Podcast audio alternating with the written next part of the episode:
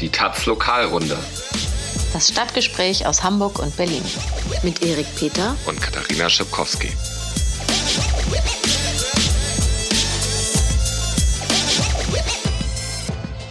Hallo, herzlich willkommen zu einer neuen Folge Lokalrunde. Wir haben heute einen wirren Themenmix von ähm, nochmal kurz zu Anis Amri und der Riga Straße, dem NSU in Hamburg, der Fahrradrevolution in Berlin und dem Laserprozess in Hamburg. Bam. Laserpointer-Prozess. Ähm, Erik, nochmal kurz zu Anis Amri und der Riga Straße. Das haben ja letzte Woche viele Leute gehört, ähm, warum die Polizisten aufgehört haben, Anis Amri zu observieren und stattdessen lieber sich um die Riga Straße gekümmert haben, wo sie illegalerweise die Katerschmiede geräumt haben. Vielleicht, oder? Wie ging es dann weiter mit der Geschichte? Ja, da gehen wir jetzt nochmal einen Schritt äh, für zurück. Mitte Juni wurde die Observierung von Anis Amri durch Berliner Polizisten eingestellt. Und warum, ist bis heute eine offene, ungeklärte Frage. Und im Untersuchungsausschuss letzte Woche hatte ein leitender Beamter des MEK, der mobilen Einsatzkommandos, die für die Observierung zuständig waren, auf die Frage, ob es zu dem Zeitpunkt, als äh, damit aufgehört wurde, äh, ihn zu beobachten, ob da noch ein anderes Thema wichtig war. Und er hatte gesagt, ja, die Riga Straße. So, das können natürlich äh, sozusagen zwei mehr oder weniger zufällig nebeneinander liegende Themen sein, die ohne kausale Verbindung. Aber was danach passierte ist, ich hatte Polizeikontakt Näher kann was? ich. Ja, es ist gar nichts Schlimmes. Also du saßt in der Ausnüchterungszelle oder was? Nein, ich habe tatsächlich äh, telefonischen äh, Kontakt so. zur Polizei gehabt. Ich kann da nicht konkreter du werden. Du wurdest überwacht. Auch das auch nicht, nicht, Auch das nicht. Jedenfalls, die Aussage, die dort äh, mir gemacht wurde, ist, äh, dass es die direkte Anweisung, politische Anweisung aus der Innenverwaltung, aus der damals CDU-geführten Innenverwaltung in Senator Frank Henkel gab, mit der Überwachung aufzuhören von Amri und von anderen Islamisten und sich sofort, das ging von einem auf den anderen Tag, der Riga Straße zuzuwenden. Ein Zitat, was in dem Zusammenhang fiel, wir müssen in der Riga Straße aufräumen, es geht auf die Wahlen zu. Mhm. Und das war tatsächlich natürlich so, äh, drei Monate später waren Abgeordnetenhauswahlen in Berlin Frank Henkel war der Spitzenkandidat der CDU und diese illegale Räumung der Rieger Straße äh, sollte ihm da irgendwie einen Aufwind im bürgerlichen Lager verschaffen. Und äh, es war trotzdem höchst schwierig. Es gibt äh, momentan noch keinen Polizisten, der mit einem wirklich direkten Zitat äh, in die Zeitung wollte. Ganz genau. Und äh, da gibt es einfach Angst. Da gibt es ja. Angst, äh, dass man das rausgefunden wird, wer hat es gesagt. Äh, das ist auch genauso übermittelt worden. Angst vor den Kollegen, Angst um die Karriere. Und äh, da es aber zum guten journalistischen Standard gehört, die Anonymität äh, seiner Quellen zu schützen, kann ich nur alle Polizistinnen, die hier zuhören, aufrufen, wenn ihr noch äh, Sachen, sachdienliche Hinweise habt zu dieser Geschichte, wieso kam es, äh, wie genau kam es äh, dazu, dass äh, Anis Amri nicht mehr beobachtet wurde, dann her damit. Schreibt eine E-Mail, lokalrunde.taz.de. Ähm, da bin ich sehr daran interessiert und die Anonymität wird auf jeden Fall gewahrt. Man kann auch verschlüsselt schreiben. Okay. Auch diese Möglichkeiten gibt es. Da kann man ja sozusagen mal eine, eine kleine E-Mail schreiben, man möchte gern verschlüsselt weiter kommunizieren. Okay, mal sehen, wie viele Polizistinnen uns hören und sich dann melden. Ich bin gespannt. Ja, schauen wir nach Hamburg. Ähm, Nur zu. Hamburg ist ja auch ein Tatort des NSU gewesen. Ähm, es ist der Tatort mit der schlechtesten Aufklärung. Es ist das einzige Bundesland, das NSU-Tatort war, wo es keinen Untersuchungsausschuss gibt. Aber jetzt kommt Bewegung in die Sache. Zwar wird es immer noch keinen Untersuchungsausschuss geben. Rechtzeitig möchte man sagen, bevor wahrscheinlich ja noch in diesem Monat das äh, Urteil im NSU-Prozess in München fallen wird. Genau, vielleicht zur WM, hoffentlich danach. Ähm, in Hamburg gibt es jetzt auf jeden Fall seit wenigen Wochen eine Initiative, die heißt Tatort Schützenstraße, die eben für ein selbstbestimmtes Gedenken, für eine Entschuldigung und für eine Aufklärung sich einsetzt. Wer war das Opfer? Süleyman Taşköprü wurde am 27. Juni 2001 in seinem Gemüseladen in Hamburg-Bahrenfeld mit drei Schüssen in den Kopf hingerichtet. Ähm, die Ermittlungen gingen wie in allen Städten erstmal im Umfeld der Familie los. Also es war irgendwie die, ähm, die Polizei für, den, für die organisierte Kriminalität, war dort am Ermitteln für Drogenkriminalität und so weiter. Ähm, Jahre später kam dann in einer Taz-Recherche raus, dass ähm, Taschköprü in den Akten durchgängig als Schmarotzer bezeichnet wurde, also von den Polizei in den Ermittlungsakten. Ähm, ja, so war die Stimmung in Hamburg so rassistisch aufgeladen. Ähm, Hamburg hat auch, obwohl man das heute gar nicht mehr so denkt, eine, ja, so eine stark rassistische Geschichte. In den 80er, 90er Jahren war die Neonazi-Szene ziemlich groß. Es gab ja auch in den 80ern vier Neonazi-Morde und in den 90ern gab es wohl viele Vernetzungsaktivitäten von der Neonazi-Szene mit dem späteren NSU-Trio. Zum Beispiel wurden in der späteren Wohnung des NSU-Trios, in der Zwickauer Wohnung, ähm, Briefe an den Hamburger Nazi-Anwalt Jürgen Rieger gefunden, der mittlerweile tot ist. Ähm, als der NSU sich dann 2011 selbst enttarnt hat, haben die Hamburger Ermittler gesagt, ups, das hätten wir gar nicht merken können. Wir haben ja in Hamburg gar keine Erfahrung mit rechtem Terror. Ähm, ja, entschuldigt haben sie sich natürlich nie. 2014 wurde sich dann endgültig vom Untersuchungsausschuss verabschiedet. Es wurde gesagt, es gibt gar nicht genügend Anhaltspunkte, ähm, da irgendwie zu ermitteln, also auch keine Notwendigkeit. Und naja, also beißt sich die Katze dann in den Schwanz. Und will die Initiative jetzt doch noch einen nachträglichen Untersuchungsausschuss? Ja, die Initiative fordert einen Untersuchungsausschuss und sagt aber auch, damit ist es natürlich nicht getan. Ähm, die Aufklärung muss über einen Untersuchungsausschuss hinausgehen.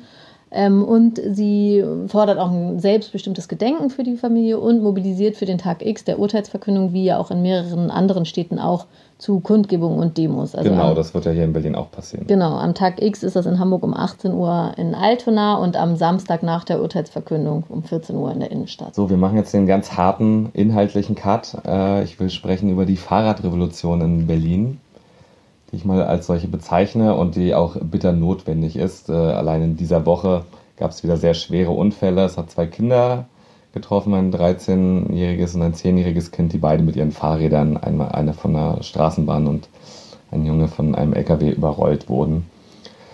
Und wir stehen kurz davor, ähm, vor der Verabschiedung des Mobilitätsgesetzes durch das Abgeordnetenhaus. Das soll am 28. Juni geschehen. Am 6. Juli soll dieses Gesetz, im Volksmund eher Radfahrgesetz, dann in Kraft treten. Das ist das erste Gesetz dieser Art deutschlandweit. Und was sagt es? Ja, dieses Gesetz formuliert, wie der Verkehr der Zukunft in Berlin aussehen soll und macht einen entschiedenen Bruch mit einer Politik, die in Deutschland seit 60 Jahren dem Auto den Vorrang einräumt. Also tatsächlich diese, der sogenannte Umweltverbund aus Radfahrern, Fußgängern und Nahverkehrsnutzung erhält den Vorrang bei allem, was hier verkehrstechnisch geplant und beschlossen wird. Das heißt konkret, dass äh, schon bis 2025 der Anteil des Radverkehrs innerhalb des S-Bahn-Rings, Anteil an allen zurückgelegten Wegen, von jetzt 13 Prozent auf 30 Prozent steigen soll. Der S-Bahn-Ring ist sowas wie eure Innenstadt. Das ist sowas wie unsere große Innenstadt. Für ganz Berlin soll der Anteil auf 20 Prozent immerhin noch steigern. Ähm, und ein Ziel des Gesetzes ist es vor allem eben auch, äh, die Zahl der bei Unfällen getöteten oder auch schwer verletzten Menschen auf null mhm. zu senken. Also ähm, im vergangenen Jahr sind neun Radfahrer ums Leben gekommen in Berlin. Dieses Jahr stehen wir schon bei elf. Das ist also ein sehr ambitioniertes Ziel. Und für Rot-Rot-Grün ist das eigentlich eines der wichtigsten Vorhaben in der ganzen Legislaturperiode, was sie damit jetzt, äh, viele sagen, verspätet, weil es eigentlich schon im letzten Herbst erwartet wurde, aber dann doch äh, zum Abschluss bringen. Angestoßen wurde das Ganze vor ziemlich genau zwei Jahren, als der Volksentscheid Fahrrad innerhalb von einem Monat über 100.000 Unterschriften gesammelt hat und damit den Antrag auf ein Volksbegehren stellte. 20.000 Unterschriften sind dafür nur notwendig. Und dann kam äh, die neue rot-rot-grüne Regierung und versprach zügig mit der Initiative zusammen ein entsprechendes Gesetz zu erarbeiten, so dass es gar nicht zu dem Volksentscheid letztendlich kommen musste. Weil das so eine gute Erfolgsgeschichte ist, will man das in Hamburg auch direkt nachmachen. Es hat sich jetzt im Mai eine Initiative gegründet, die das Gleiche in Hamburg will. Also die heißt ähm, Ratentscheid Hamburg und ähm, will jetzt auch so einen Volksentscheid machen in Hamburg. Das kann aber noch ein paar Jahre dauern. Äh, also wenn es schnell geht, dann vielleicht schon mit der Europawahl 2019. Wenn es länger dauert, dann mit der Bundestagswahl 2021. Naja. Wir sagen Bescheid. Ja, dann können Sie sich ja schon mal angucken, wie das in Berlin vorangegangen und vorangekommen ist. Genau. Vor allem. Ähm, was nämlich passieren soll, ist, dass auf allen Hauptstraßen äh, geschützte Radwege tatsächlich kommen sollen. Also abgetrennte Radwege von der Fahrbahn die, es gibt Bilder, die sind grün, das wird das Straßenbild tatsächlich auch verändern in dieser Stadt und die sollen auch breit genug sein, dass man dort überholen kann. Dazu gibt es äh, Radschnellwege, 100 Kilometer, die dann auch so ein bisschen von zentralen Punkten so ein bisschen äh, aus der äußeren Stadt in die Innenstadt führen. Ähm, es soll für diese Vision, dass niemand mehr stirbt, äh, jährlich 30 Kreuzungen umgebaut werden, unfallsicher umgebaut werden und massiv äh, werden Möglichkeiten geschaffen, Fahrräder abzustellen, Fahrradparkhäuser und so weiter.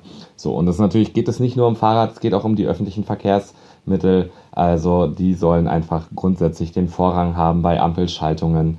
Ähm, es soll weitere Busspuren geben. Es ist festgeschrieben, dass der öffentliche Nahverkehr günstig, kostengünstig sein soll. Die Busse sollen emissionsfrei werden. Und das alles im Autofahrland Deutschland. Ja, die Krokodilstränen sind groß, selbst bei der SPD, die dieses Gesetz mit äh, beschlossen hat. Die haben vor zwei Wochen dieses ganze Paket eigentlich nochmal aufgeschnürt in der Koalition und haben das Auto auch noch in die Präambel dieses Gesetzes äh, schreiben lassen. Ähm, es hat aber kein eigenes Kapitel und äh, der Vorrang für Fußgänger und Öffis und äh, Fahrradfahrer bleibt bestehen. Also bringt ihn eigentlich nicht so viel, dieser Sieg. Und da kann man mal wirklich gespannt sein, wie sich das hier in den nächsten Jahren verkehrstechnisch in der Stadt entwickeln wird. Mhm. Sehr gut. So, du hast noch äh, ähm, ein G20-Thema. Ja, ohne geht es ja nicht. Genau, nicht, dass der Podcast hier ohne G20-News zu Ende geht. Auf keinen Fall. Ähm, der Laserpointer-Prozess, wir haben schon darüber äh, berichtet. Ähm, das war die schwerste Anklage im Zusammenhang mit G20. Es äh, lautete auf versuchten Mordes der Vorwurf. Ähm, also es ist die Geschichte von jemandem, der einen Polizeihubschrauber mit einem Laserpointer geblendet haben soll, weil sein Kind nicht schlafen konnte. Der Hubschrauber war so laut. Ähm, ja, die Anklage ist dann so nach und nach im Laufe des Prozesses in sich zusammengesackt und es blieb dann nur noch schwerer Eingriff in den Luftverkehr und versuchte gefährliche Körperverletzung übrig. Das ist ja viel weniger. Ähm, ja, also im Vergleich zu versuchten Mord auf jeden Fall. Aber auch damit sieht es jetzt schlecht aus, ähm, denn die Verteidigung äh, von dem Beschuldigten hat äh, mal die Audiodateien aus dem Cockpit aufgewertet und den Höhenmesser des Hubschraubers. Und ähm, es stellt sich also dar, dass der Hubschrauber gar nicht wie behauptet auf diese Laserattacke hin 90 Meter abgesackt ist, sondern gar nicht abgesackt ist. Und dass die Gespräche im Cockpit zwischen den beiden Piloten auch nicht so ein, ah, ich sehe nicht mehr, nichts mehr, übernimm du, ich bin geblendet. Ähm, sowas war gar nicht auf der Audioaufnahme drauf, sondern es waren, jetzt wollen wir mal sehen, wo der Depp sitzt. Also äh, sie waren gar nicht geblendet wahrscheinlich. Und ähm, naja, das hat das Gericht jedenfalls festgestellt und hat einen rechtlichen Hinweis verfasst, wo das halt drinsteht, dass sie nach jetzigem Stand den Angeklagten nicht ähm, auf dieser Grundlage verurteilen würden. Ähm, naja, und ähm, was halt auch noch interessant ist, dass ähm, beim letzten G20-Sonderausschuss Andi Grote, der Innensenator, noch gesagt hat, äh, ja, das war ja ganz schlimm da mit dem Hubschrauber und lebensgefährlich und so da lag dieser rechtliche Hinweis bereits vor. Also er hätte es wissen können, müssen. müssen. Ähm, ja, ich habe bei der Innenbehörde nachgefragt. Äh, sie wussten natürlich von nichts oder ähm, ja. Das Urteil kommt dann wahrscheinlich am 20. Juni. Na, wäre ja nicht das erste Mal, dass sich in einer G20-Verhandlung herausstellte, dass alles dann doch ganz anders war, als ursprünglich von der Polizei behauptet. Nee, das stimmt. Man fragt sich manchmal, was überhaupt noch so war. Okay, das war's dann schon wieder für heute. Ihr hört uns nächste Woche wieder. Bis dahin lest uns äh, auf taz.de. Kauft die Taz am Kiosk. Schaut mal bei Twitter vorbei. Oder schreibt uns E-Mails an lokalrunde.taz.de. Bis nächste Woche. Ciao. Man klickt nur mit dem Herzen gut. Wir machen Journalismus aus Überzeugung. Unabhängig und kostenlos zugänglich für alle. Aber natürlich brauchen auch wir dafür Geld und appellieren daher an Sie, unsere Hörerinnen. Unterstützen Sie mit Taz Zahlig diesen Podcast und den Journalismus der Taz im Netz. Taz Zahlig für ein offenes Internet und freien Zugang zu unabhängigem Journalismus.